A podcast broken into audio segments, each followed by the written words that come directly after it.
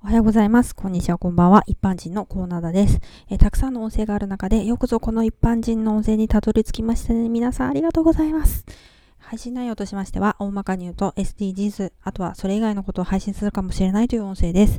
え、さてさて今回は、きっと達成できないでもやりましょうよという話です。え、何のことかと言いますと、私は今まで SDGs、SDGs、SDGs 言ってましたけれども、はい、SDGs というのは Sustainable Development Goals と言いまして、え sustainable というのは sustain 持続するに able できるを足したワードです。SDGs はつまり、はい、えゴールを目指して達成しようぜっていうものなんですね。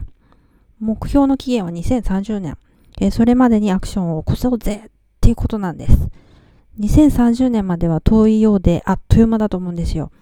このままでは地球が危ないとか未来の子供たちがとか自分たちが地球を痛めつけたと気づいてからのアクションなわけで残念ながらおそらく達成できないでしょう。えー、こんなこと言っちゃダメかなでも現実きっと達成できないでしょう。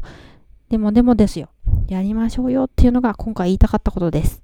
SDGs というのは国連に加盟している193カ国がみんなやろう頑張ろうよって言ってることなんですよ。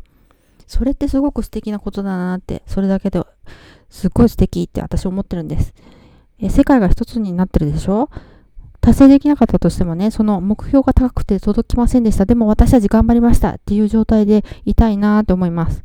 国レベルで取り込むことももちろんある。企業がやるべきこともある。そして私たち一人一人ができることをやっていきましょう。はい。ではでは、今回はこの辺で次の配信お楽しみにぜひ聞いてくださいね。ではまた。